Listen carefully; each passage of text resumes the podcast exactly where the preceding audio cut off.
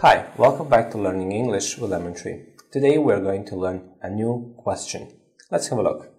Are you ready to order or you need a few minutes?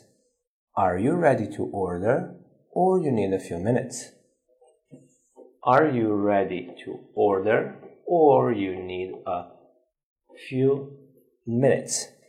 Are you ready to order or you need a few minutes? To order means to say what people want to eat. So you will be asked this, you will, people will ask you this question, waiters will ask you this when you go to the restaurant. Are you ready to order or you need a few minutes? Thank you for watching. See you next time. Bye.